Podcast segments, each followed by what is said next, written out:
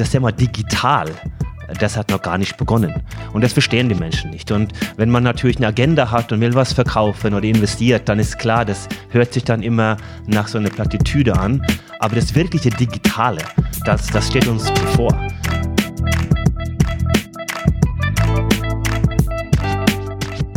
Hallo und herzlich willkommen zu Startup DNA, dem Podcast über Startups, Technologien und Deutschland 4.0. Ich bin der Frank Los geht's. Ich bin Anders Sinset, gebürtiger Norweger, früher Hardcore-Kapitalist. Heute widme ich mir die Philosophie und äh, lese da und tauche da in den philosophischen Fragen der heutigen Zeit, aber auch die alte klassische Philosophie, wie, wie wir sie heute auch anwendbar machen können, weil äh, für mich ist Philosophie was Praktisches mhm. äh, und das habe ich viel aus der Wirtschaft gelernt, ähm, dass ich gesehen habe, dass da sehr viele Top-Führungskräfte sich selbst im Weg stehen ähm, und, und kommen, haben dann kein Spiegelbild von, von wie sie sind, die haben keinen äh, Zugang zu Menschen des Vertrauens und es wurde mir mehr und mehr klar, dass wir Philosophie brauchen. Das war immer ein Interesse von mir ja. und war ein Wegbegleiter, aber die äh, zehn Jahre Beratung und äh, Unternehmertum hat natürlich einiges äh, über die Wirtschaft gezeigt und das versuche ich heute zu verbinden mit einer hohen Affinität natürlich für Technologie und Wissenschaften.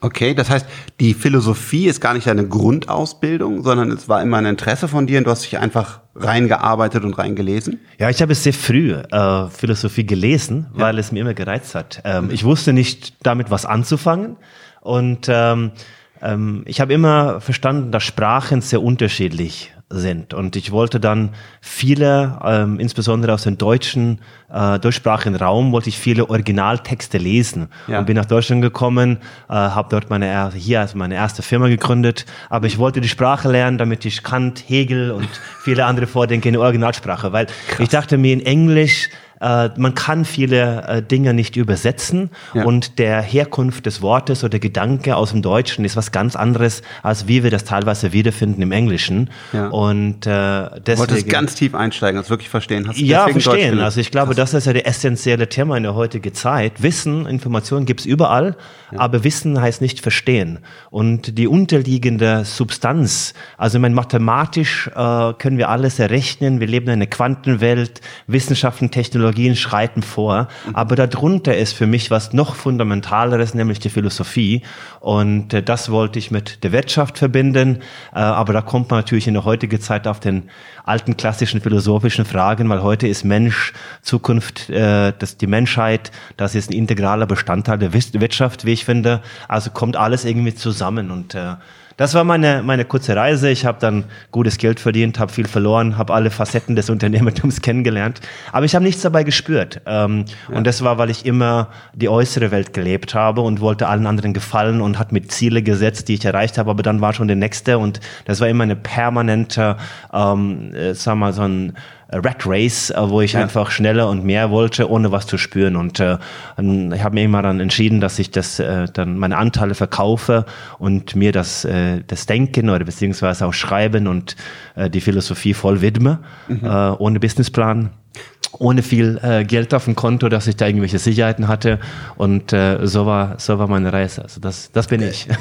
das schreibst du in, in deinem aktuellen Buch äh, Quantenwirtschaft ja auch, dass du sagst, eigentlich ist es ja alles relativ. Und, und wenn man nachher Millionär ist, dann sagt man, oh, jetzt gibt's aber auch die Milliardäre und dann gibt's noch die Milliardäre, die machen das. Und man sieht ja auch immer, dass da irgendwelche Superjachten, die ökologisch oder so sehr fragwürdig sind, nochmal um zwei Meter verlängert werden, damit dann der, der Prinz irgendwie doch noch das ähm, längste Boot hat.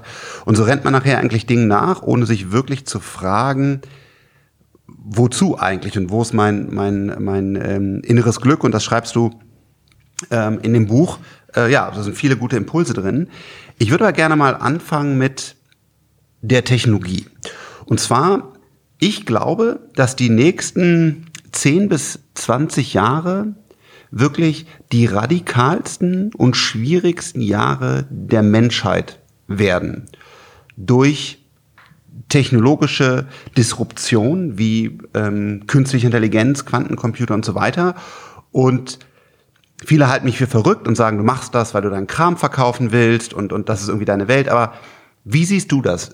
Stehen wir wirklich vor so einem, vor so einem wichtigen Punkt der Menschheit, wo auf einmal ganz viele neue Technologien, Quantencomputer aufeinanderkommen und wir echt eine große Herausforderung vor uns haben?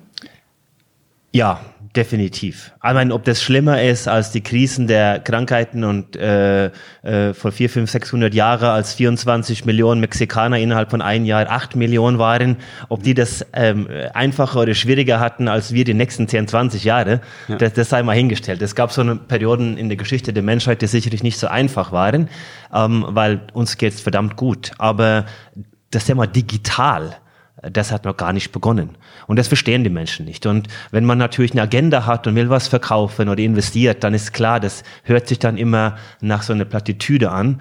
Aber das wirkliche Digitale, das, das steht uns bevor. Also intelligent ist das Ganze noch nicht. Und das, was wir die letzten 30 Jahre gemacht haben, ist eigentlich unsere Fantasien ausleben. Also es ist sehr viele Kinderkrankheiten, sehr viel Chaos und äh, intelligent ist es noch lange nicht. Und die Geschwindigkeit nimmt unfassbar zu. Ähm, wie, inwiefern wir jetzt kommerzielle Nutzung von Quantencomputer dergleichen in den nächsten, sagen wir mal, 15, 15 Jahre haben werden, sei mal hingestellt. Aber wenn das kommt und in Bereichen, die es treffen wird, mhm. also Healthcare, Finance und so weiter, dann ist es so radikal, dass kein Mensch sich heute vorstellen kann, was das für eine gesellschaftliche Implikation hat. Und da rede ich gar nicht über die ähm, Jobthematik und die Instabilitäten für die Menschen, die nichts zu tun haben, sondern rein die radikale Eingriffe in unsere Gesellschaft durch die Technologie. Mhm. Und das steht uns bevor. Ähm, und das, glaube ich, verstehen viele Menschen nicht, weil die die Szenarien nur an der Oberfläche behandeln. Also es wird viel geredet, aber es ist alles nur an der Oberfläche. Ich, ich glaube, es ist für die Leute so schwer zu begreifen. Und manchmal, wenn ich dann zwei Stunden darüber spreche und sage, was kann eigentlich künstliche Intelligenz heute schon? Natürlich oftmals im Laborbetrieb sozusagen, weil wenn ich jetzt bereit mit einer Alexa oder Siri spreche, dann kommt da oftmals Blödsinn bei rum. Aber wenn man sich sieht, was die, was die Technologie heute schon kann in speziellen gebreitet. Es gibt ja die breite Intelligenz und die tiefe Intelligenz. Oder sage, was heute schon Quantencomputer können oder wie, wie so ein Boston Dynamics, so Roboter, dann verlassen die meistens schon echt so beeindruckt den Raum und sagen, wow, ich wusste gar nicht, dass das alles schon, ähm, alles schon so nah ist. Und für mich ist es halt mein tägliches Geschäft und meine tägliche Begeisterung, aber ich fühle so ein bisschen, die Menschen nehmen das nicht richtig ernst und, und bereiten sich auch gar nicht darauf vor. Ja, das findet auch keine Debatte im öffentlichen Raum. Also sei es in der polit politischen Szene oder in der Wirtschaft. Man kann solche Themen auch nicht in, in zwei Minuten abhandeln. Es sind Komplexitäten, die man auch in der Tiefe äh, diskutieren sollte und auch äh, durchdenken sollte.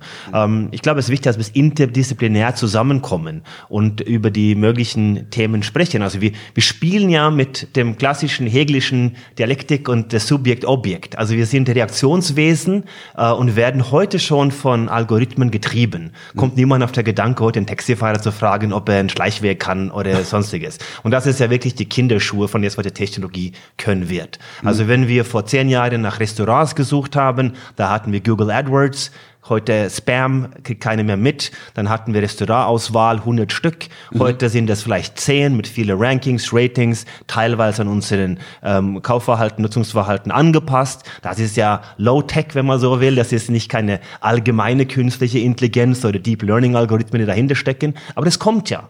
Und dann äh, kommen wir dann vielleicht in fünf Jahre zu drei Auswahl und dann in zehn Jahre heißt es dann, wir haben am Donnerstag für dich die Restaurant sowieso gebucht, Tisch steht bereit, weil du dein Fischle mögst und du hast ja zwei Wochen nicht. Deswegen wissen wir, dass es bald sowieso äh, in deine subjektive Vorstellung oder Unterbewusstsein kommen wird. Deswegen geh dorthin. Und so werden wir dann viel und mehr von den Algorithmen getrieben. Wir merken es aber nicht, ja. weil es fühlt sich an, als würden wir alles selbst entscheiden. Und das ist ja das Thema der Reaktionswesen. Also wie so Dopamin dopamingesteuerten Junkies werden wir durch das Leben gezerrt, viel mehr als dass wir gestalten. Und das ist, was ich, ich nenne das die Wissensgesellschaft, wo alles vordefiniert, vorvalidiert ist. Die Politiker kriegen in Live- und Echtzeit validiert, ob es wahr oder nicht wahr, was sie sagen. Das werden wir in 2020 schon sehen. Facebook hat es eingeführt. Unter dem Post wird heute schon äh, die Quellen validiert gegen Fakten. Das heißt, wenn du heute mal Likes haben willst, blamierst du dich im eigenen Community, weil Facebook sagt unten drunter, äh, das stimmt nicht. Also da sind wir schon mal den ersten, aber das sind nur Anfänge. Und äh, wenn man das weiterdenkt, dann ist alles vorvalidiert, das ist eine Wissensgesellschaft und dann reagieren wir nur noch. Und das halte ich für eine, eine sehr gefährliche äh, posthumanistische Zukunft, mhm. äh, die wir teilweise heute feiern, weil es so spannend klingt. Ja, und in, wenn man der Vorreiter für mich ist an der Stelle ganz klar China. Ähm, verrückt, was die da alles machen. Und zwar, ähm, die erkennen ja Personen, also es gibt ja sozusagen Face Detection, dann weiß ich, dass es ein Gesicht ist. Und dann gibt es Face Recognition, wo ich sage, ich erkenne, welches Gesicht das genau ist. Und das ist in China heute komplett ausgerollt, also durch ähm, hochwertige Kameras, natürlich mit der richtigen Software dahinter. Und wenn zum Beispiel dann dein Hund, dem sie auch jemand zuweisen können, irgendwie falsch sein Geschäft macht, dann wird an einer Tafel in Dörfern öffentlich angezeigt, dass dein Hund die Gegend beschmutzt hat und dann wirst du quasi dafür öffentlich auch äh, gemahnt und dass das nicht, nicht okay ist. Oder wenn du hupst in deinem Auto und es soll in der ähm, Ruhe in der Stadt sein, dann wissen sie ja, dass du im Auto sitzt und schicken dir sofort per WeChat äh, das Knöllchen äh, in Echtzeit. Das, da, da wollen wir, da wollen wir nicht hin. Jetzt ist es aber so, dass China und USA sehr, sehr stark vorangelaufen sind und die, denen gehört quasi die ganze Technologie, denen gehört die Software, denen gehört die Hardware, denen gehören die Quantencomputer. Und ich glaube, wir beide sind Europäer, wir mögen, glaube ich, Europa. Wie siehst du die, die Rolle von Europa? Also können wir überhaupt noch mitmischen oder macht das China und USA unter sich und, und wir sind irgendwie hm. raus? Also ich glaube, zum einen glaube ich nicht, dass in Zukunft so stark diese äh, Nationalstaatengedanken, also diese große amerikanische Idee, die Amerikaner sind gar nicht so gut, die arbeiten nur verdammt hart. Also Facebook hat so viele Fehler gemacht. Ähm, ich hatte das bevor diese Datenkrise, äh, Datenkrise mit, ähm, äh, die vor kurzem war mit, ähm, muss mir mal helfen hier mit ähm, ähm, Cambridge Analytics. Ja. Mhm. Ähm, und da habe ich prophezeit, dass Facebook sozusagen das neue MySpace ist. Weil die machen den genau gleichen, gleichen Fehler. Und ähm, ich halte auch nichts von, von der Libra Launch und das Ganze, was sie machen. Aber die äh, arbeiten verdammt hart, aber die glauben an den Individualismus. Und da sind wir in Europa viel weiter. Wir glauben nicht mal an den starken Ich, sondern wir arbeiten auch zusammen.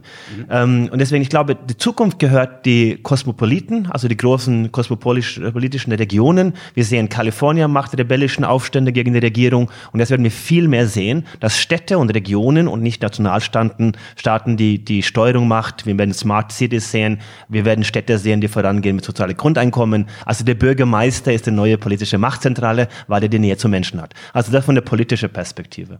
Die andere Perspektive, ich war letzte Woche in, in Malaysia, da sprachen wir über die Wandel von einer Kleptokratie zu einer langweiligen Demokratie. Und dann kam genau dieses Thema mit China und der Face Recognition. Und es war in Hongkong, der strebt an, einen demokratischeren Weg zu gehen. Aber die unterliegen natürlich China. Und alle Demonstranten, die heute auf der Straße gehen, sind alle registriert und öffentlich auf einer Liste zugänglich. Also die werden keine Spa keinen Spaß haben, wenn sie in Schlange stehen. Ja. Die werden keinen Spaß haben, wenn sie Tickets kaufen für irgendwas, Versicherungen und so weiter und so fort. Die sind völlig dieser Algorithmokratie äh, untergeordnet. Mhm. Es ist wirtschaftlich höchst profitabel, aber ein gefährliches Modell. Und es ist wie so ein Pac-Man. Weil es wirtschaftlich erfolgreich ist, werden andere Länder das adaptieren. Und da müssen wir in Europa höllisch aufpassen, dass wir nicht quasi ein aufgefressen werden und müssen uns diese Datenpools fügen. Weil solange das profitabel ist und wirtschaftlich sehr erfolgreich ist, könnte das ja ein Ergebnis sein. Weil die Führungspersonen merken, mit Algorithmen werde ich mächtiger kann es aber nie abschalten. Ich glaube, der Weg für Europa ist, a, wir brauchen ein starkes gemeinsames Europa. Da scheidet heute an eine Sache, Sprache. Wir können nicht miteinander kommunizieren.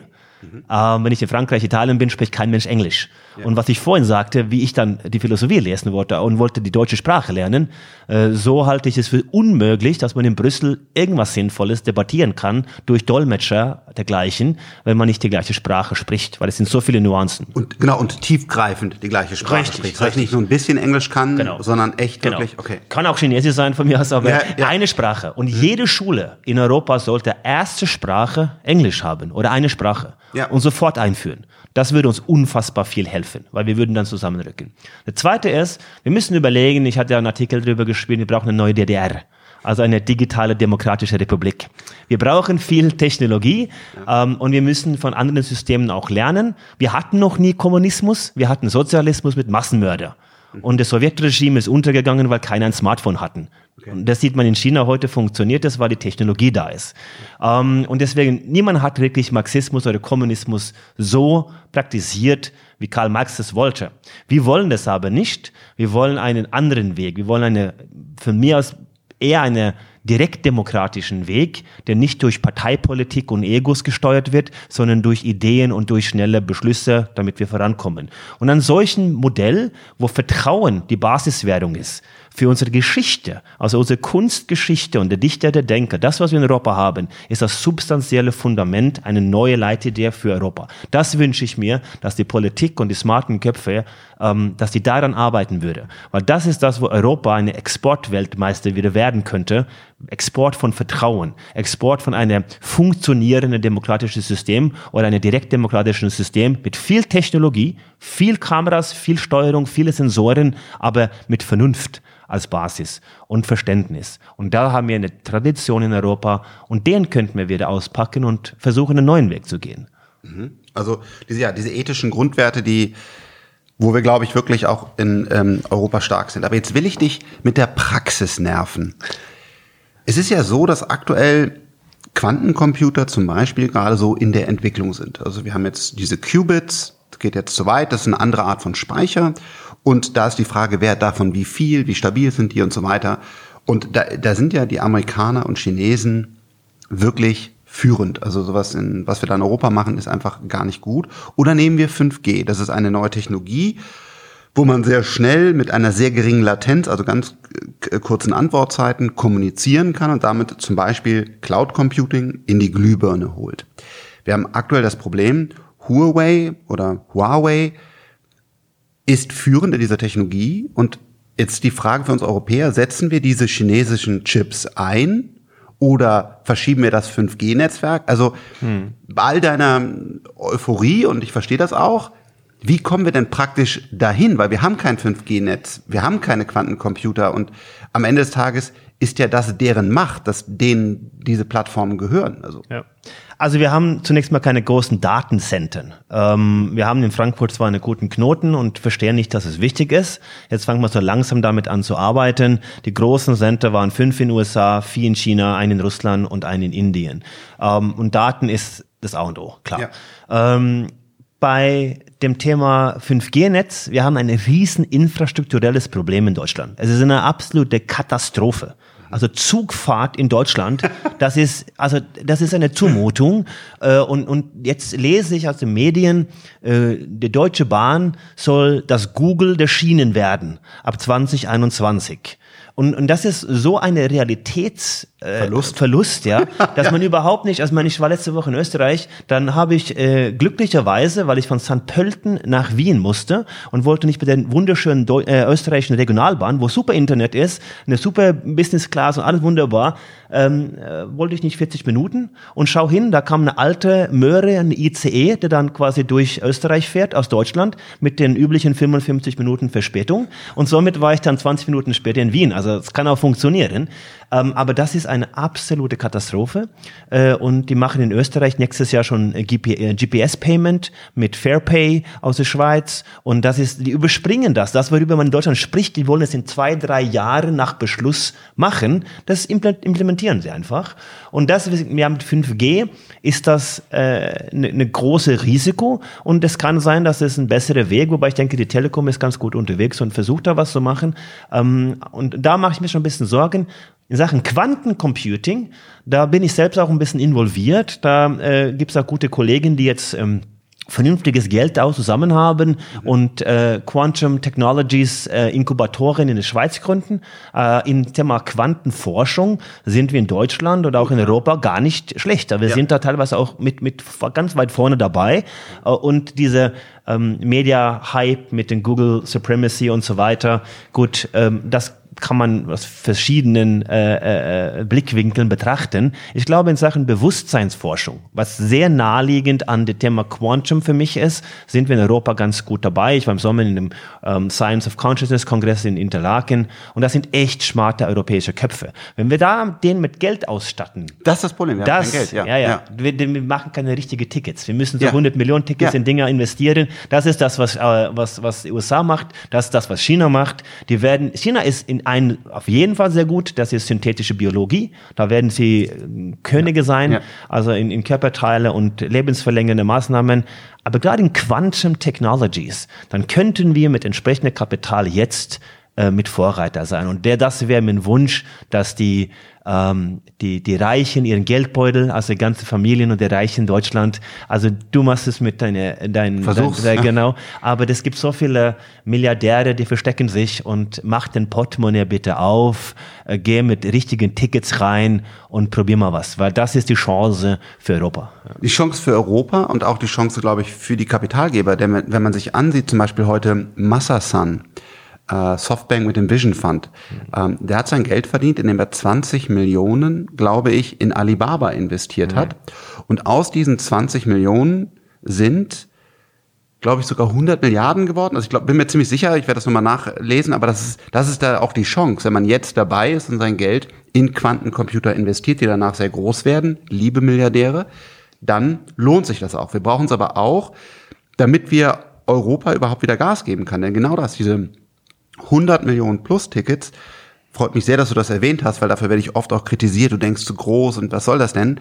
Die brauchen wir, weil halt die Chinesen und Amerikaner auch das gleiche Tempo vorlegen. Und wenn wir sagen, wir wollen immer mit 10 Millionen Euro irgendwie was bauen, dann ist das einfach, ähm, ist das ein Riesenproblem. Das heißt, du glaubst auch, wir haben die Köpfe, uns, uns fehlt das Kapital. Ja, also wir müssen zusammen, zusammenfinden. Also das Thema ist, wild Kapital durch die Gegend schießen, natürlich nicht die Lösung. Also es laufen schon viele selbsternannte Experten durch die Gegend, das ist klar. Wir brauchen ein Verständnis, für was in die Welt passiert. Und Unternehmertum oder auch die Wirtschaft der Zukunft bedeutet, wir haben Probleme in der Gesellschaft.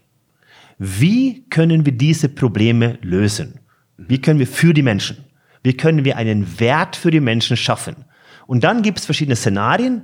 Da könnten wir Hypothesen machen, Szenarien aufmalen und sagen, so könnte die Zukunft sein. Und das kostet Geld. Und dann kommt es so und du hast ein Problem gelöst und dann faktorierst du. Das ist die Wirtschaft. Und das machen die wenigsten, die investieren, weil sie glauben, erstmal Profit, was könnte es jetzt an kurzfristige Rendite bringen, ähm, können wir nächstes Jahr schon schwarze Zahlen schreiben? Und dann kommen halt irgendwelchen lustigen Tech-Geschichten, die dann halt äh, überhaupt keine Nachhaltigkeit haben. Da kann man ein bisschen Geld mitnehmen, aber äh, ich glaube, dass wenn man es verbinden kann, echte Herausforderungen der Gesellschaft zu lösen, dann ist es spannend. Aber da brauchst du auch natürlich ein Verständnis für die Gesellschaft. Und wenn du es selbst nicht hast, brauchst du dann auf der einen Seite Menschen, die sich das auch mal äh, verstehen, wie die Menschen ticken. Ja. Ich glaube, in Deutschland, was wir brauchen in Deutschland ist lauter Kulturingenieure.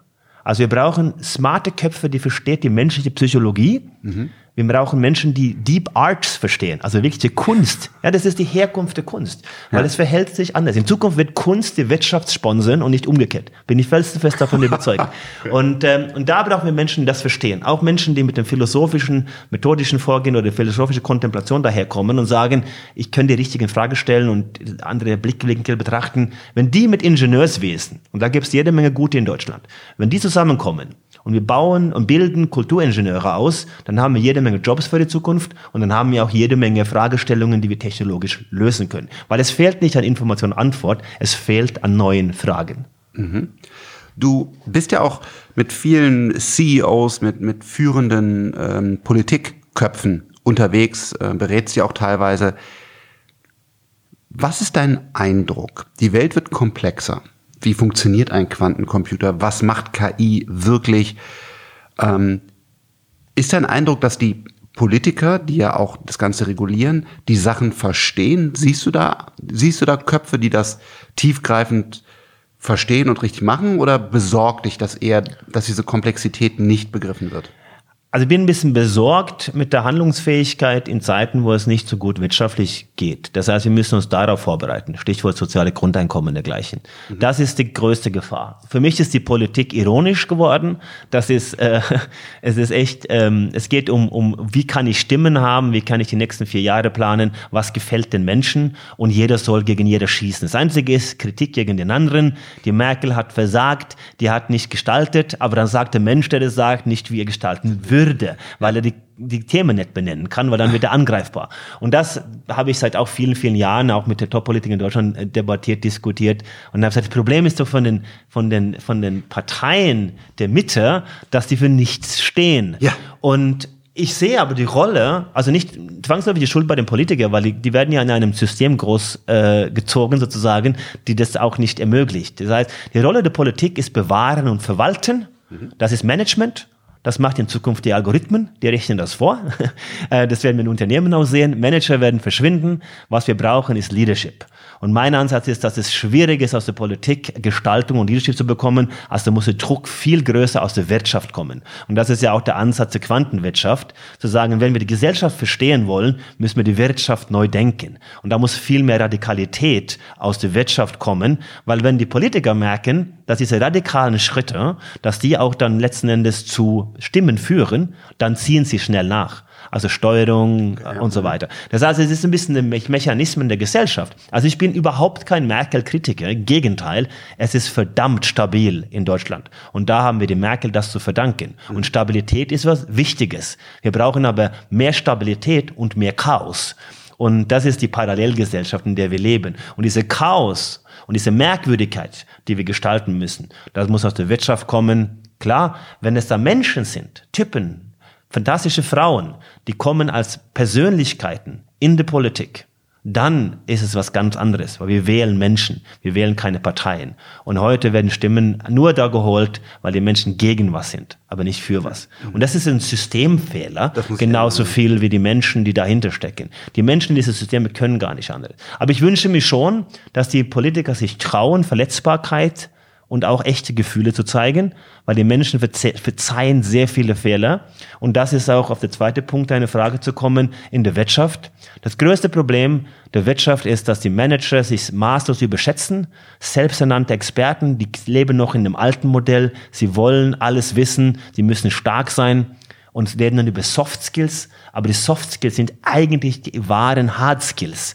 Also dann zu sagen, ich weiß es nicht, das baut eine Relation auf. Das baut Menschen, die sagen, okay, dieser Mensch ist für mich auch greifbar. Und mhm. dann sagt der Mensch im gleichen Atemzug, ich weiß es nicht, kannst du mir das erklären oder kann ich heimgehen und drüber nachlesen und nachdenken, wir treffen uns morgen und sprechen drüber. Dann bist du interessiert und ja. dann wirst du automatisch interessant und dann steht eine Relation und dann können wir es gemeinsam gestalten. Und das ist der Erfolgsmodell der Zukunft. Und das ist viel zu viel in Unternehmen, ist heute, eine soll es machen, eine soll es delegieren. Und das kann bei der Komplexität nie und niemals funktionieren. Ja. Wir können es nur gemeinsam. Und der einzige zukünftige Chef ist das Projekt. Und wir sind nur so erfolgreich, wie das Projekt läuft. Und das ist die Zukunft der Wirtschaft.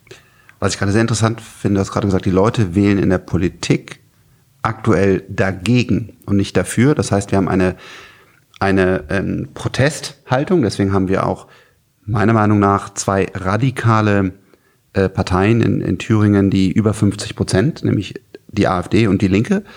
Das sind für mich beides äh, keine demokratischen äh, Parteien oder sind demokratische Parteien per Definition, aber ich finde, die sind einfach zu radikal von den Aufstellungen und die, die Mitte hat irgendwie diese, diese Emotion verloren, sondern ist oftmals glatt gebügelt, eben möglichst wenig Aussage zu treffen, weil dann wird man, wird man angreifen. Eigentlich glaube ich, die, die Menschen warten auf jemand, der, der auch Fehler macht, aber der vor allen Dingen auch für was steht und der eine ganz klare Meinung hat und der auch mal sagt, das weiß ich nicht, aber ich werde versuchen, es irgendwie auszufinden. Also dieses, diese, diese Empathie, das wird eigentlich, sagst du ja auch, immer, immer wichtiger. Also wer, wer bin, wer bin ich als Mensch? Wie, wie, wie denke ich? Wie fühle ich? Und eben nicht mehr dieses glatt gebügelte, professionelle, alles hat keine Kanten mehr, ne?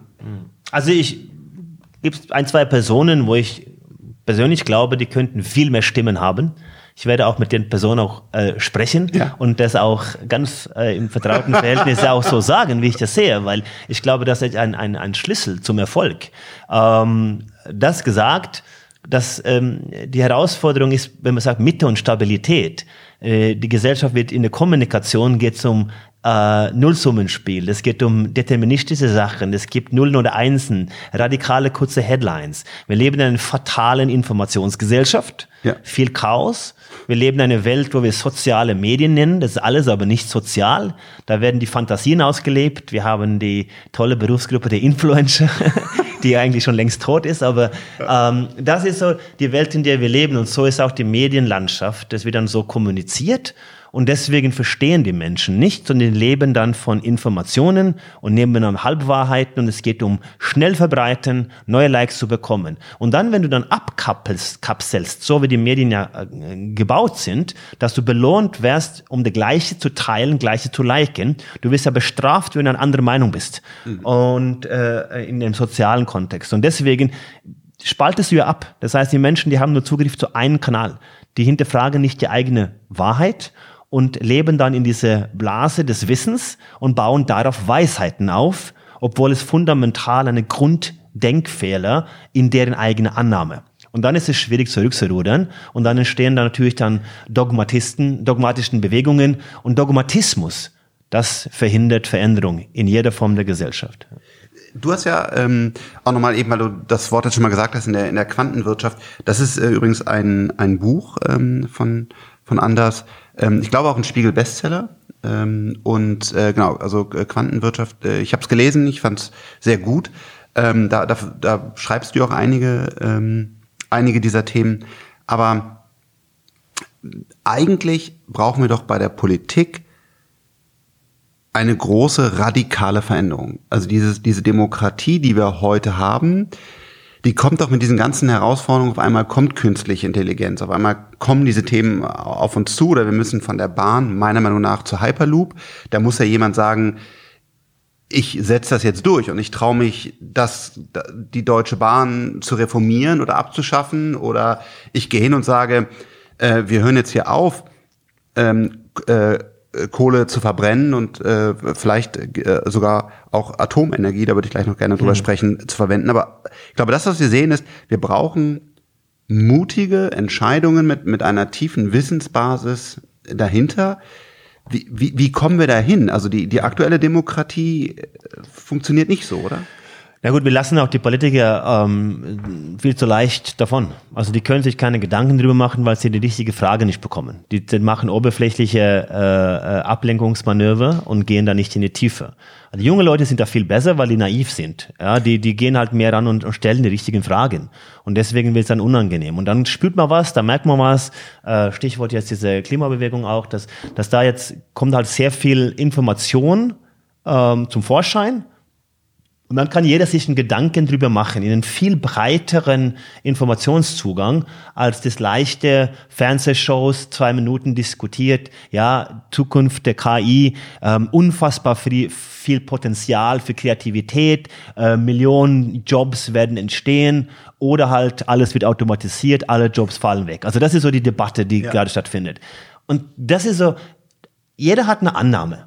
Man sagt, okay, 80 Prozent der Jobs werden wegfallen was ist deine Annahme? Wie kommst du dazu? Oder sagst, du, es werden Millionen neue Jobs entstehen. Welche denn? Ja, also ich kenne keinen einzigen, der sagen kann. Die zweite Ebene, genau. die dritte Ebene. Und da musst du Frage runter. fünfmal, genau. warum? Richtig. Und dann hast du die, hast du genau. die Antwort. Und da ne? haben wir keinen, und das, das ist das Thema. Ähm, jeder, der, der Darwinismus bisschen kennt oder die, die Mechanismen der, der Marktwirtschaft, der sagt, jedes, wo freie Kapazitäten im Unternehmen ist, wenn die Algorithmen oder die Maschine was kann, dann ist es freie Kapazitäten zu finden. Also wenn die Men Menschen dann auf einmal viel frei zum Nachdenken und müssen nur fünf Stunden die Ar Woche arbeiten und so weiter. Es glaubt doch kein Mensch. Da kommt ja die marktwirtschaftliche Mechanismen und Effizienz ist dann angesagt und dann gibt's halt geringere Margen. und das frisst es ja auf. Das ist so ein einfacher, logischer, kausaler Effekt, der immer so äh, stattgefunden hat. Und dann das andere Extrem ist, sagen, alle Jobs fallen weg. Ja gut, aber wenn, wenn das die Theorie ist, dann musst du dir mal Gedanken gemacht, was heißt das? Passiert was passiert denn, ja? Und, und deswegen, das fehlt mir. Äh, und das ist der Unterschied zwischen dieses fatale Informationsgesellschaft. Jetzt kommen wir zu Wissen, wir kriegen mehr Fakten durch die Technologie, aber der Verstand, das Verständnis, also eine Gesellschaft des Verstandes, das haben wir nicht. Und das brauchen wir. Wir brauchen Menschen, die sich dann diese Szenarien durchdenken und da auch viele Fragen stellen. Für mich ist es auch schwer vorherzusehen, werden ganz viele Jobs wegfallen oder werden neue entstehen, weil es halt sehr komplex ist. Wir haben diese volle Automatisierung, äh, die künstliche Intelligenz denkt, die Roboter schieben, schieben Dinge durch die Gegend und die machen alles. Und ähm, ich versuche dann oftmals mich auf Denker zu konzentrieren, die, glaube ich, äh, klüger sind als ich. Ja? Also ein, ein Elon Musk, ein Jack Ma, ähm, Richard David Precht finde ich immer äh, interessant, einfach als Impulsgeber. Und da ist eigentlich so eine, so eine, so eine Meinung, die Jobs werden wegfallen. Oder auch Jeff Bezos, glaub, glaube ich, sagt das. Also die, die Jobs werden wegfallen und wir kommen eigentlich in eine Gesellschaft, wo nicht mehr für alle Jobs da sind, weil der Computer viele Dinge besser kann. Er kann besser Menschen von A nach B transportieren, weil sonst Menschen sterben, weil Menschen Fehler machen. Er kann besser gucken, ob jemand Krebs hat und so weiter. Ähm, hast du eine feste Meinung dazu, ob die Jobs massenhaft wegfallen werden? Ja. Und wie ist sie? ja, ich, ich finde, also erstens müssen wir verstehen, was ist, was ist Wirtschaft? Wirtschaft beruht auf Geschichten. Geschichten. Es existiert nur in unseren Köpfen. Also wenn ich einen Cola trinke oder sowas, ist eine Vereinbarung zwischen mir und den Anwälten für Cola, dass ich daran glaube und dann kaufe ich das und so weiter. Ja? Also die, ich habe ja Diskussionen gehabt mit Vorständen von die Glastürme in Frankfurt, die dann vielleicht dann irgendwann mal Ferienwohnungen für die Chinesen sein wird, weil die sagen mir alle ernstens, das Problem mit Kryptowährung ist, dass es nicht echtes ist. Als ob also Bargeld jeweils was echtes wäre. Euro das ist Papier. Bullshit. Das genau. ist, da steht 50 ja. auf den ja. einen, 100 auf den anderen. Das ist ein bisschen Papierunterschied, aber das ist ja nicht echtes. Alles Wir haben uns darauf geeinigt, exakt. dass es was wert ist. Und das ist es. Und wenn die Technologie eins gut kann, dann ist es Geschichten zu replizieren. Also alle Geschichten der Vergangenheit lassen sich theoretisch in einer Maschine replizieren. Und zwar physische sowohl als virtuelle. Das ist ja das Thema auch der Digitalisierung. Die Menschen sagen, die Digitalisierung. Ja, was ist es denn? Und wenn du eine Frage, es gibt keine sinnvolle Antwort. Ist es ähm, analoge Informationen in 0-1 zu packen? Also in Binäres? Das macht gar nichts. Mit Automatisierung und Technologie kann man was machen. Es gibt keine Grenze. Das Gleiche ist was Physisches, was ja auf Quantenmechanik im Kern baut, in Virtuelles zu packen. Auch da gibt es keine Grenze. Also heute junge Leute, die sind elf Stunden heute äh, online, die leben schon eine virtuelle Augmented Reality, auch wenn es noch sehr, sehr früh ist. Und da muss man sich die Fragen stellen, welche Geschichten gäbe es, was nicht technologisch abbildbar wären, theoretisch? Ich kenne keine. Ich kenne wirklich keine. Ich kenne komplexen Dinge. Skifahren, höchst komplex.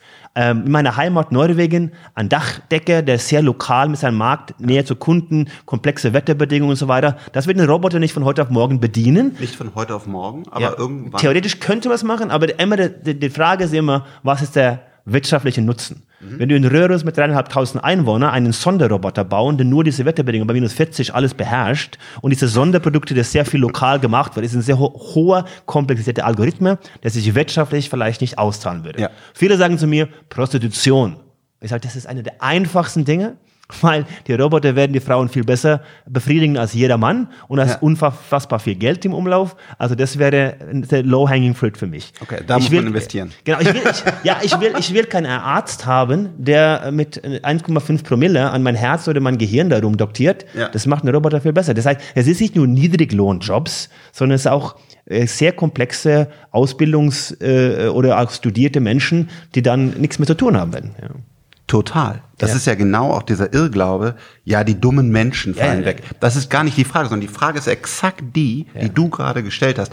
Was kann der Computer gut und was kann er nicht? Und er kann nicht bei minus 40 Grad oder minus 20 Grad ein Dach bauen, weil das einfach viel zu klein, viel zu kompliziert ist. Er kann aber zum Beispiel total gut Verträge lesen, also diese ganzen teuren Anwälte. Oder er kann total gut MRTs, CTs sich ansehen und erkennen, ja. was der Mensch hat. Ja. Auch ein sehr teurer Beruf. Das ja. heißt, ähm, es ist gar nicht mehr dieses, wie man früher gedacht hat, das Dumme und, und sondern, sondern es kommt einfach, ihr müsst euch nur die Frage stellen, was kann der Computer mhm. relativ schnell, relativ gut? Und das heißt, du sagst auch, äh, die Arbeitsplätze werden, werden wegfallen. Teilweise. Ja, also die Irrglaube, so meinst du, dass Technologie uns emotional nicht berühren kann, Empathie, also Pflegeberuf und so weiter. Klar, das ist kurzfristig, äh, aber mittelfristig äh, kann man genauso berührt werden von, von Technologie und Roboter. Das ist, das ist eine Sache, die, die werden wir äh, noch, noch beide äh, stark erleben.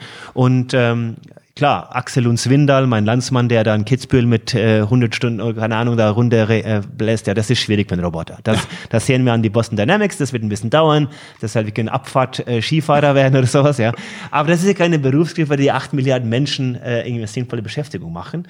Also für mich geht es darum, neue Geschichten zu kreieren. Also wir müssen neue Bullshit-Jobs, das, was wir heute ja auch machen. Ja, wir haben viele, viele Bullshit-Jobs, die wir nicht brauchen, aber wir haben sie so geschafft und haben uns darauf geeinigt und so weiter und so fort. Wir müssen neue Geschichten kreieren. Ja, und ähm, dann müssen wir uns entscheiden, wie viel Technologie wir haben wollen. Also wir müssen schon ein Verständnis dafür, was unser Leben auch tatsächlich besser macht. Und das ist das, was, worüber ich sehr viel nachdenke, zu sagen, was macht ein Mensch aus? Und diese sozialen Bedingungen, auch die Steuerung der Balance, die dann natürlich durch den Wahnsinn, also im, alleine im Finanzwesen, Transaktionskosten oder halt wo Transaktionsgeschwindigkeit eine Rolle spielt.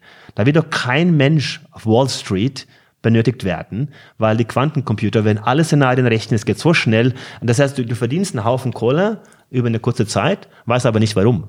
Ja? ja? Und das ist natürlich klar, dass das auf Dauer nicht funktionieren kann.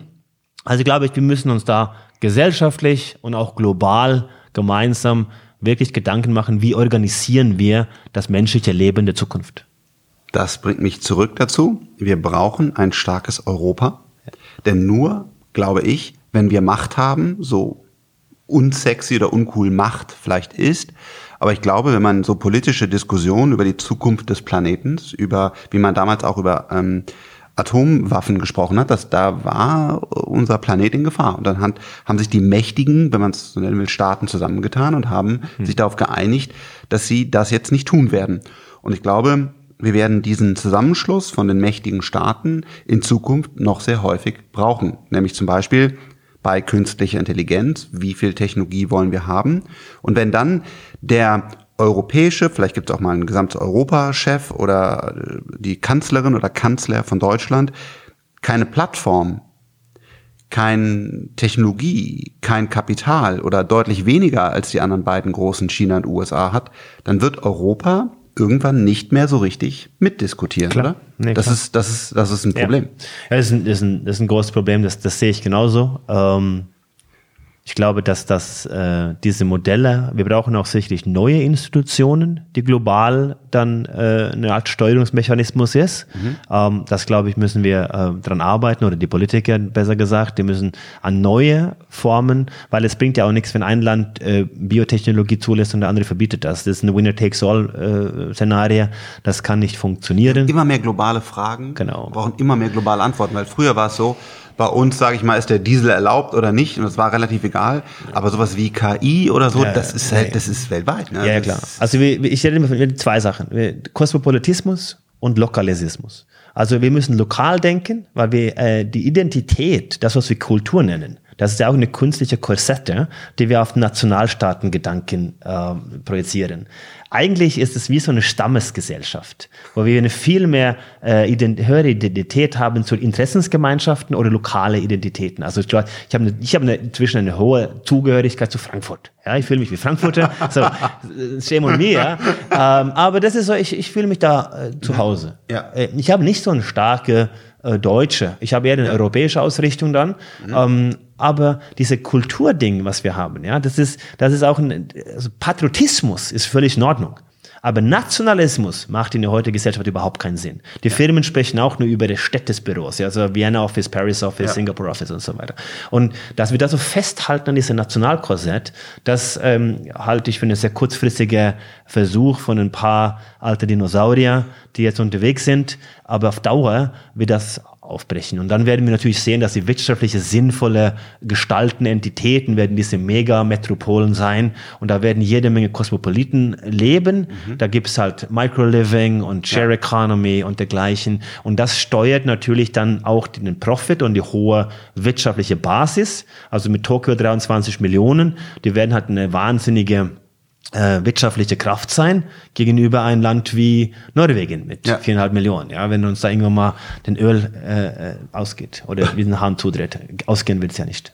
Und äh, wie du auch in deinem Buch ähm, schreibst, hoffentlich mehr Frauen. Ich glaube, wir brauchen mehr, mehr Frauen in. Ja, das ist keine Hoffnung. Also ich, ich sehe das, ich mache mir echt ernsthaft Sorgen über die Rolle des Mannes Du meinst, die Frauen werden sogar die Männer, das wäre ja, ja mal gut. Das wäre doch 29-jährige Frauen, 28-jährige, 27-jährige Frauen, die übernehmen sowieso die Welt. Also Super. die sind schon unterwegs. Die machen war, alles wir, besser, die sind besser in der ja. Führung, bessere Behandlung. Wir waren so, ja, zu lange dran und haben zu viel Blödsinn gebaut, die weißen Männer. Bei, auch, bei, auch bei deinen Tech-Unternehmen, äh, Frank, das sage ich dir, dann treffen die Frauen die Kaufentscheidungen. Die kaufen alles. Sure. Und wenn wir dann in den Konzerntürmen sehen und sehen mit zehn Herren mit gleicher Haarschnitt, gleicher Anzug, gleiche Krawatte, kriegen ein bisschen Budget, sollen dann bis Freitag äh, innovativ sein und kriegen dann die KPIs dazu. Wie soll das funktionieren? Also wir, ähm, die Frauen werden äh, Führung machen, weil Super. Leadership ist in Unternehmen überall heute. Management brauchen wir dann weniger äh, und dann fallen die weg und dann äh, kommt die, die weibliche Welle und die ist schon im volle Gange. Weil junge Damen, aber man kann sie nicht nehmen und beamen, dass sie 55 sind, wie so ein Vorstandsalter. Das braucht ein bisschen Zeit. Deswegen haben wir diese Absurdität, dass die Frauenquote in Skandinavien funktioniert. Nein, wir haben nur zehn Jahre früher angefangen. Heute in den Unis nur top ausgebildete junge Damen. Super. Die brauchen ein bisschen Weisheit und Erfahrung äh, und dann erfüllen sie die Rollen und das wird kommen. Das macht Hoffnung. Frauen an die Macht, das fände ich sehr gut. Das wird, wird dringend benötigt. Ähm, ich möchte äh, zuletzt noch über ein Thema sprechen, mit dem ich mich intensiv auseinandergesetzt habe. Und es war einer meiner größten Fehler, äh, zu spät. Das Thema heißt Klima. Ich bin groß geworden, äh, äh, da gab es keinen äh, Klima- und Umweltschutz, so ganz früh, ne? Und dann irgendwann war immer, äh, hat man immer das so ein bisschen auf der Uhr gehabt, macht das Fenster zu, verbrenne nicht zu viel Öl und dann, äh, guck mal, du kannst nicht äh, nur noch kilometerweise hier Plastik einpacken oder so. Es war immer so ein bisschen dabei, aber es war nie, nie richtig, richtig dringend. Und dann habe ich selber über, als ich dann quasi Eigenverantwortung übernommen habe, als ich irgendwie 20, 30, irgendwann ziehst du ja aus und, und dann bist ja nicht mehr abhängig von deinen Eltern mehr, sondern machst deinen eigenen Gedanken, dann wurde der, der Gedanke stärker bei mir. Und ich habe dann halt Elektroautos und habe also verschiedenste Themen, wir haben auch investiert in, in die Themen.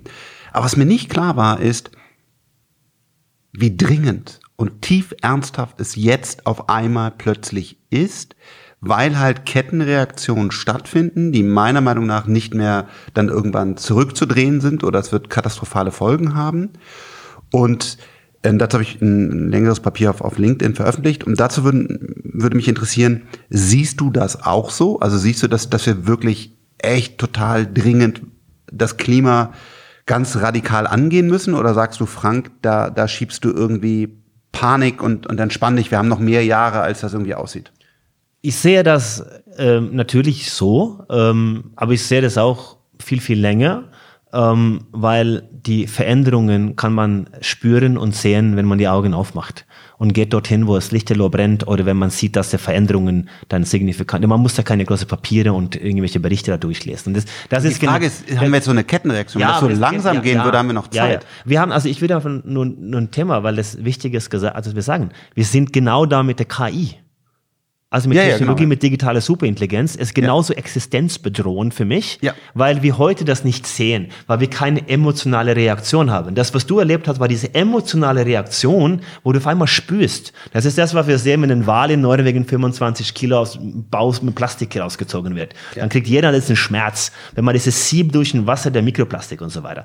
Ähm, und ich glaube, dass das Problem auf den, der, der, der Ebene, wo wir es debattieren. Klar, wir müssen uns ein bisschen limitieren, aber auch wir können mit der Technologie verdammt viel machen. Also wir können schon eine globale Klimaanlage bauen. Die Technologie ist viel weiter als das, was wir, äh, was wir da meinen an der Stelle. Also wir können unfassbar Gutes. Das machen wir jetzt mit dem Plastik aufräumen und so weiter. Da gibt es auch viel Geld zu verdienen, keine Frage. Ich glaube aber, dass wir die Zusammenhänge dafür kennen. Wir werden in Zukunft verdammt viel günstiger Strom und Energie brauchen. So, und jetzt kommen wir zu einer Debatte, ja, äh, wo kriegen wir denn her? Ja? Und da muss eine radikale Umschwankung von großen Konzernen, von großen politischen Entitäten, die das verstehen müssen, wie radikal man dann umdenken muss. Also Kernkraftwerk zu bauen ist eine Option, ja. Äh, ist natürlich ein Thema, wo man sagt, das ist günstiger, effizienter Strom. Da gibt's äh, Ans- Ansätze von, glaub Gates oder sowas. Ja, genau. der verwendet nur den Atommüll. Sehr Atommüll, genau. Und, und das sind Dinge, das kann man darüber diskutieren, ob das sinnvoll ist, aber wenn das nicht sinnvoll ist, dann müssen wir einen anderen Weg finden. Ja? Dann müssen wir halt überall Solar, die Sonne gibt, glaube ich, 10.000 äh, Ta- Mal das, das Bedarf der Erde, äh, wir müssen es nur speichern. Und da muss radikal umgedacht werden und radikal investiert werden. Wenn Elon Musk heute Tesla neu aufsetzen könnte, dann wäre er, glaube ich, heilfroh, weil da hätte der ähm, die, die Batterietechnologie und das, was er jetzt kennt und weiß, und hätte es noch viel, viel besser gemacht. Aber das wäre natürlich finanziell und von der Marktpenetration gar nicht möglich, weil die Automobilbranche so mächtig ist und so schwierig ist, so ein riesen Ding aufzubauen. Und deswegen braucht man viel mehr Radikalität bei diesen großen Hebel. Und ähm, für mich ist das existenzbedrohend. Und ob das Menschen verursacht ist, ob das an CO2 liegt, Das ist eine Debatte, die können wir diskutieren, bis wir schwindlig werden. Das spielt aber keine Rolle. Wir spüren, dass es wärmer wird. Ja. Und wenn wir eine saubere Stadt haben und können dann noch gut leben und merken, dass es falsch war, dann haben wir ja nichts Falsches gemacht. ja. Ja. Äh, aber deswegen, also ich glaube, da braucht man viel mehr Radikalität, ähm, wie man alle Menschen da äh, rational dazu bringt. Da sind wir, glaube ich, sehr weit fortgeschritten. Aber das Handeln, ähm, da ist die Frage, was Oh machen nein, wir? oh nein, oh nein. Ich würde sagen zum Beispiel, ich habe ja mich auch für Atomenergie äh, geäußert. Ja. Ähm, ich bin kein Atomphysiker, ähm, aber ich habe mich wirklich mit vielen klugen Köpfen unterhalten. Dazu werde ich auch noch mehr veröffentlichen. Und da sind auch Umweltschützer dabei, die früher komplett ihr Leben Solar- und Windenergie gewidmet haben unfassbar große Programme zum Beispiel für ähm, Barack Obama gebaut haben und heutzutage komplett zurückrudern und sagen, ähm, wir können gar nicht so viel Flächen, also ich weiß, wir brauchen nicht die ganze Erde für So- Solar, aber trotzdem braucht man die Flächen und was passiert nach 25 Jahren mit den, mit den Solarpanels, das schaffen wir alles so schnell gar nicht, sondern wenn wir jetzt was ändern wollen, müssen wir Atomenergie 4.0, 5.0, wie man das immer nennt, bauen, weil das deutlich ähm, verträglicher ist. Und hier, glaube ich, muss man auf Experten, das ist immer ein echt gestresstes Wort, aber auf, auf, auf Physiker, auf Leute hören, die das wirklich durchdenken, natürlich challengen und, und auch weltweit ausschreiben und sagen, sag mir, warum das falsch ist. Aber ich glaube nicht, dass die Leute da mit einem klaren Denken und Verstand rangehen, sondern wenn du heutzutage Atom hörst, dann,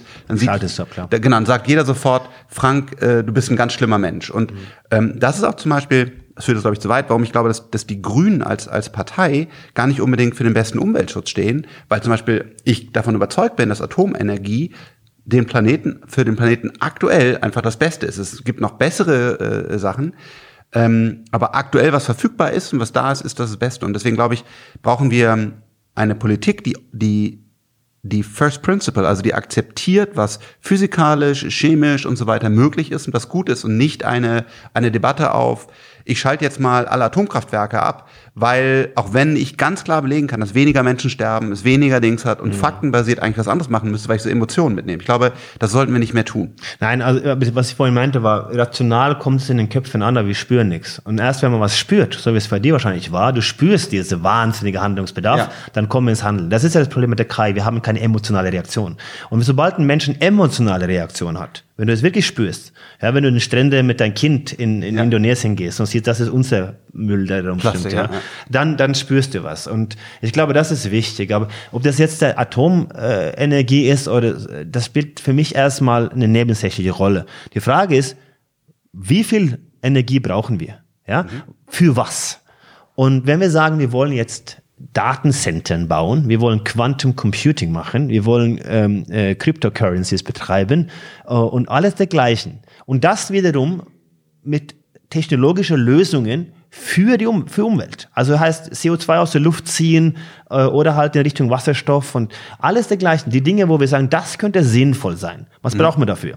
Wir kommen zum Ergebnis, wir brauchen für die Menschen heute irgendwie Lösungen, die Salz aus dem Wasser zieht, damit jeder Wasser hat. Das ist ein gewisses Problem für die Zukunft. Und wir brauchen verdammt viel billiger Strom. Ja. Energie. Ja. Ein Kollege, der macht jetzt in, in Afrika hands-on, geht rein in den Dörfern und baut da seine Solarcontainer aus und kämpft an der Front. Mehr solche Menschen brauchen wir, aber wir brauchen auch die großen Strukturen, Politik und auch die, die, die großen Konzerne.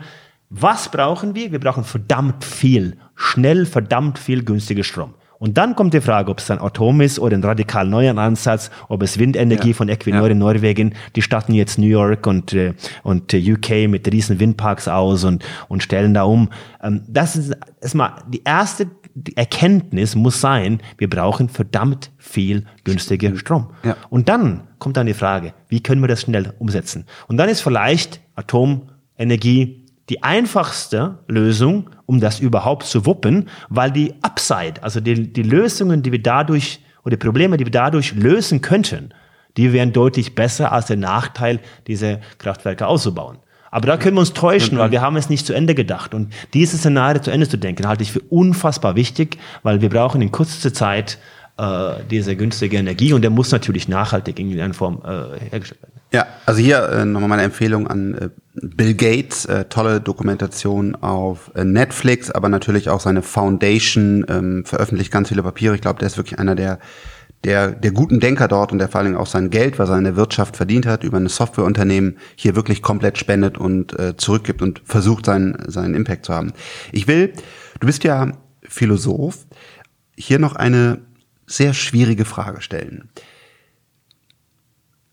es fällt mir schwer, sie sogar zu stellen. Ähm, am Ende des Tages ist eins der größten Probleme, dass wir uns als Menschen immer mehr vermehren. Du erzählst auch auf deinen Vorträgen, dass wir, glaube ich, zehn, äh, wie viele Menschen werden wir jetzt? Zehn ja, ich meine, wir sagen, bis zum Ende dieses Jahrhunderts kommt es bei 10 Milliarden. Ja. Da schätzen wir natürlich unseren leider viel zu früh verstorbenen Kollegen Professor Hans Rossling mit seinen lehrhaften TED-Videos. Ja. Der zeigt es ja auf, wie es sich entwickelt. Und ähm, äh, Afrika ähm, heute 1,3, 1,4 Milliarden werden dann 4 Milliarden Menschen. Sagen wir mal 10 genau, Milliarden. Ja. Und jetzt ja die Frage, das, ich glaube, da sind wir uns einig, das ist ein Problem. Also dem Planeten würde es besser gehen, wenn wir weniger Menschen hätten. Das ist so, oder? Ich glaube, wir haben genug Ressourcen, wenn wir es besser verteilen. Ja, aber erstmal die Frage. Ja, ja. Würde also, es dem Planeten, was schon eine schwierige philosophische oder auch ethische Frage ist, würdest du sagen, dem Planeten geht es besser mit weniger Menschen? Das kommt darauf an, welche Menschen dann weg wären. Ich glaube ja. Ich glaube, weil also wir alle und auch mich eingeschlossen, ja. wir machen heutzutage zu viel Blödsinn. Und ich lebe auch nicht dieses Cradle to Cradle. Also ich habe noch, also quasi so auf die Welt zu hinterlassen, wie ich gekommen bin. Das ist mein Ziel, ist sogar noch zu übertreffen. Dafür muss ich noch viele Dinge bewegen. Wenn ich noch ein bisschen lebe, ähm, versuche ich das. Aber heute gibt es ganz wenig Menschen, die Cradle to Cradle leben. Also alle wir hinterlassen Plastik, verbrennen Öl, wir alle tun irgendwas Böses. Vielleicht gar nicht mal direkt, aber indirekt, indem wir äh, in einem, genau, in einem Gebäude sind und das wird geheizt oder was auch immer. Also eigentlich glaube ich, ist fair zu sagen, wenn wir weniger Menschen hätten, wird es dem Planeten besser gehen. Und da nehme ich mich auch mit ein. Ich glaube, es würde uns ähm, besser gehen, wenn wir Menschen hätten, die eine Interdependenzerklärung unterschreiben würden und würden eine gegenseitige, also ein bisschen tief in Ökologie von meinem norwegischen äh, äh Kollegen Arne Ness in 73, ja, äh, dass wir in einer Relation zur Natur stehen. Das heißt, wir haben ein Plus auf dem Konto. Wenn du verdammt viel fliegst, wenn du verdammt viel konsumierst, tust du auch verdammt viel reingeben. Also das heißt, du kannst immer, du musst mehr, eine höhere Kontribution leisten, ja. als das, was du rausnimmst. Und das Problem heute ist der unbewusstes Handeln. Wenn du viel rausnimmst, gibst du nichts rein. Und das ist diese Balance zu haben, soziales Engagement, eine Gesellschaft würde ja ohne Ehrenamtlichkeit nicht funktionieren. Und so müssen wir auch unsere Beitrag als Menschen sehen, dass wenn wir sterben mit einem Plus auf dem Konto, ja, das heißt, wir haben mehr dafür getan oder mehr Ausgleich oder mehr äh, CO2 aus der Luft geholt durch unsere Investments, wie auch ja. immer. Dann, dann haben wir ja immer noch ein Plus. Ja. Während eines versucht, sie zu limitieren. Ähm, wenn wir wenige Menschen werden, würden wir irgendwann vielleicht mehr Menschen werden, die würden genauso wenn die Chance hätten und so weiter und so fort. Das ist alles so, klar, das ist eine philosophische Frage, die wir in alle Richtungen diskutieren könnten. Natürlich würde es äh, äh, die Erde sicherlich auch besser gehen, wenn es überhaupt keinen Menschen gäbe. Äh, Kakerlaken und das Universum würde es nicht interessieren. Aber da hätten wir auch keine bewusste Wesen mit Qualia oder mit einer subjektiven Wahrnehmung, wie es sich anfühlt, irgendwas zu sein, die sich auch über solche Dinge Gedanken machen würden. Also von daher gesehen, es ist ja nicht so, dass der, dass der Goldfisch da rumschwimmt und macht sich Gedanken über unseren Planeten und sagt, ja, ja oder meine Karriere oder die Giraffen laufen nicht rum, die männlichen Giraffen und gucken sich gegenseitig an und sagen, boah, wenn ich auch einen längeren Hals hätte, wäre ich dann attraktiver bei den Frauen. Also ja. das heißt, wir Menschen machen uns ja über solche Dinge Gedanken machen. Ich mache mir da eher Gedanken, weil wir eben 8 Milliarden haben und weil wir eben einen unfassbaren Zuwachs an Menschen in Afrika haben werden. Wie können wir die Lebensgrundlage, also diese organisiertes menschliche Leben verlängern? Wir sind längst überfällig als Spezie. Wie können wir es verlängern, so dass es uns gelingt, 10 Milliarden Menschen auch auf diesem Planeten auch einigermaßen zu versorgen? Gibt die Damen, die heute sieben Stunden laufen, um Wasser zu holen, eine Waschmaschine und Strom und Energie dann kommt aus der Waschmaschine ein Buch, Bildung, Entwicklung. Und dann geht die Geburtsraten rapide nach unten bis in die hiesige Gesellschaft. Das, sagt das ist der Gates. einzige Weg. Okay. Der mhm. einzige Lösung für mich ist Bildung. Bildung mhm. ähm, und, und äh, Energie und Wasser. Ähm, die Dinge, in Afrika wird von 1,3, 1,4 auf 4 Milliarden Menschen anwachsen und es wird wärmer. Ähm, und wir meinten, wir hatten ein Problem mit, mit Flüchtlingewellen und so weiter. Das sind also drei, zwei, drei Milliarden Menschen, die fast in unmöglichen Lebensverhältnisse ja. haben. Wenn wir da nicht rein investieren, dann holen wir uns diese Herausforderungen auf dem Planeten selbst ins Haus, mhm. weil wir nicht verstehen, wie die Welt tickt. Und das ist einfach ein Verständnis dafür, diese Mechanismen. Und darin sollten wir uns echt ernsthafte existenzielle Gedanken machen für die Menschheit als solches, weil das ist dann hören wir auf, Kinder zu kriegen. Und das sehen wir auch in der hiesigen Welt. Da sind wir so beschäftigt mit unseren sozialen Medien und dergleichen, dass wir dann halt sieben Stunden unsere äh, Accounts checken ja. und geben dann ihr Handy an unsere Kinder und nennen und dann haben wir keine Zeit für Sex. Ähm, Kinder, ab und zu ja. mal ein bisschen, aber auf jeden Fall keine Kinder. Und, ich glaube, es war die Angst. Ich glaube, ich bin nicht so tief in den Themen drin, aber ich glaube, äh, in Afrika und anderen bekommen die auch so viel Kinder weil sie, sie die ja brauchen, damit sie im Alter dann versorgt sind. Sie haben Angst, dass viele sterben, ja auch zu Recht. Und ich glaube, das ist auch das Thema, wenn man das nimmt, dann. Das war ja auch so. Ja, das, das war heißt, ja auch die Basis. Aber das heißt, jetzt überleben sie, weil die kriegen halt Medikamente. Jetzt sterben nicht fünf von sieben, sondern es überleben fünf oder sechs.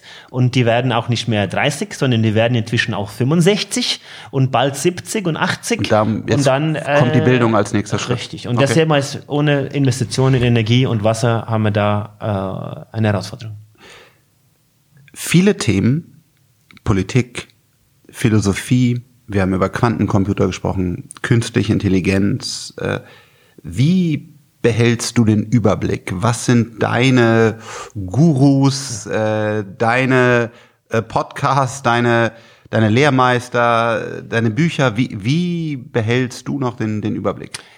Ja, indem ich, dass ich da nicht nach irgendeinem Überblick strebe, sondern ich bin sehr privilegiert. Ich darf sieben Tage die Woche um sechs Uhr aufstehen und lernen. Also bevor meine Kids wach werden, habe ich meine erste zwei Stunden oder eineinhalb Stunden, auch am Wochenende, egal wie spät, egal wo ich war, jeden Tag darf ich lernen. Das ist ein Privileg. Wie machst du das? Und äh, indem, dass ich äh, mich driften lasse. Ich habe da keinen strukturierten, ich muss das Thema durchdringen, ich lasse mich von Themen leiten. Ich bin interessiert. Mhm. Und zwar habe ich dadurch, dass ich dann für Menschen interessiere. Ich habe im Sommer Sir Roger Penrose getroffen, äh, einer der begnadesten äh, Physiker und Mathematiker, der auf der an Denker, würde ich mal fast sagen, auf diesem Planeten. Der, der ist inzwischen weit über 80 ja. und ist ein unfassbarer Mensch. Ja?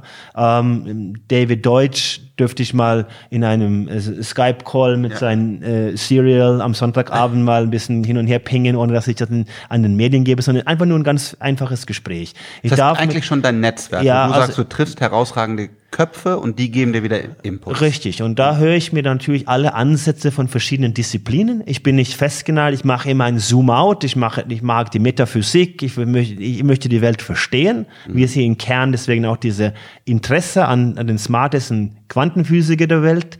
Die können sich ja nicht einigen, ob die jetzt eher die Kopenhagen-Interpretation oder wir haben eine Multi-World-Interpretation, aber das können wir in einer anderen Folge machen.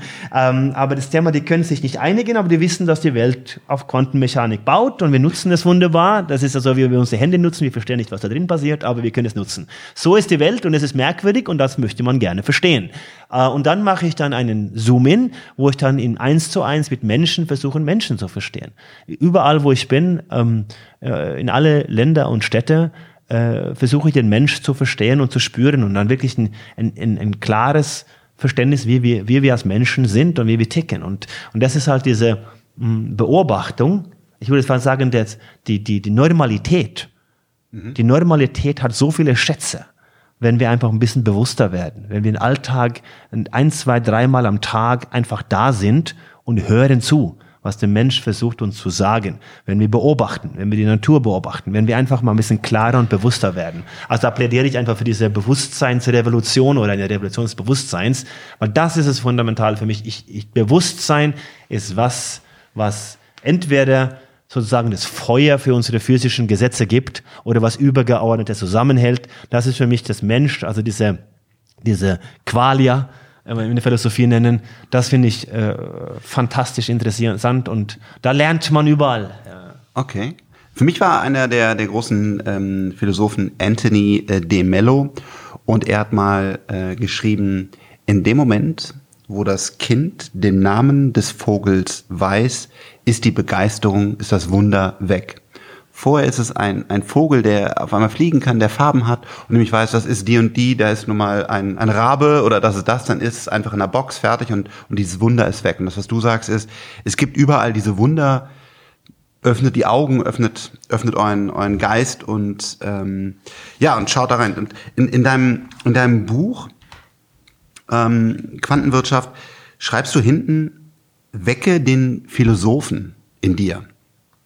Das finde ich irgendwie, das finde ich echt gut, weil genau darum, wie, wie philosophisch wieder interessiert zu sein. Du schreibst zum Beispiel, lerne zu unterscheiden, was authentisch ist, was Fake und was Fiktion ist. Oder sei neugierig und wissbegierig, lerne lebenslang zu lernen. Das ist nicht nur gut für deine berufliche Karriere, sondern auch für deine persönliche Ausstrahlung. Wer sich interessiert, ist interessant. Und äh, das finde ich echt super, dass du diese, diese, diese Botschaft rüberbringst und sagst, äh, werde Philosoph, interessiere dich einfach dafür und äh, das ist einfach echt stark. Danke. Ähm, ich glaube, wir sind keine Philosophen oder alle Philosophen. Also das ist ein, für mich ist das eine, eine Tätigkeit. Das ist was, was wir tun. Ähm, es gibt die akademische Philosophie, wo viele Menschen unfassbar tief in Themen getaucht sind. Von denen kann ich auch nur staunen und lernen. Ähm, und für mich ist also Philosophen schreiben Bücher. Die praktische Philosophie verändert die Welt. Also ich versuche aus komplexen Sachverhalten zu simplifizieren und auch die Menschheit mal da Impulse zu geben für das Nachdenken, für diesen verschiedenen Richtungen und die Ideen und Themen, die heute viel relevanter sind als je zuvor. Und von daher diese Denkstunde einzuführen, ja. Das Umgang mit, mit ethischen Fragen. Es geht nicht um Recht oder Falsch, es geht häufig um Recht oder Recht, ja. Also allein eine wirtschaftliche Thematik, ja. Wenn wir Pricing machen bei Produkten, ist es fair, dass ein Stammkunde weniger bezahlen soll als Neukunde? Ja, das ist nicht richtig oder falsch, das ist richtig oder richtig. Und, ja. und das sind alles so Dinge, wo, wo diese, dass man trainieren kann, dass man solche Sachen auch sieht und solche Problemstellungen, Fragestellungen auch sieht. Und das, glaube ich, kann jeder Mensch ein Stück weit trainieren. Und äh, heute sind wir dabei, sehr viel nur zu reagieren, um wir antworten, um zu antworten, weil wir wichtig sein wollen, überspielen Sachen, die wir nicht verstehen. Und da können wir viel aus Dialog und Co-Kreation, aus der Philosophie lernen. Und das Thema, was, was, was ich ganz wichtig finde für das Lernen, die Bildungssysteme heute, sei es im Jungen oder auch in der Weiterbildung von Top-Führungskräften, beruht darauf, Informationen kurz zu speichern. Das kann die Technologie viel besser. Was wir heute machen müssen, wir müssen Menschen beibringen, wie sie lernen können. Wir müssen lernen zu lernen. Und das zweite Thema ist, der beste Weg, irgendwas zu lernen, und so geht's mir, so wie in einem Podcast in einer Stunde jetzt, wo wir drüber sprechen. Du musst lernen zu lehren. Also die alte klassische Rhetorik, Ethos, Pathos, Logos. Du musst halt wirklich lernen, wie du Sachen lehren kannst. Weil wenn du lehrst, dann ähm, lernst du das selbst auch viel besser. Und deswegen ist die Basis der Bildung sollte sein, Menschen nicht das Neugierde und Interesse in Kindheit abzutrainieren, ja. sondern lernen zu lernen. Und dann, wenn du das äh, beherrschst durch Methodiken, dann bringen Menschen bei, wie sie lernen können. Viel mehr als das ähm, Abspeichern von, von alten Daten. cool. Anders, das hat ganz viel Spaß gemacht. Vielen, vielen Dank, dass du ähm, heute im Podcast warst. Danke dir, Frank. Ja, da ist sie auch schon wieder zu Ende. Eine Folge von Startup DNA. Vielen Dank, dass du dabei warst. Ich freue mich sehr, wenn du deine Kommentare zum Beispiel bei iTunes oder auf Social Media hinterlässt. Ich freue mich, mit euch zu diskutieren. Bis bald, euer Frank.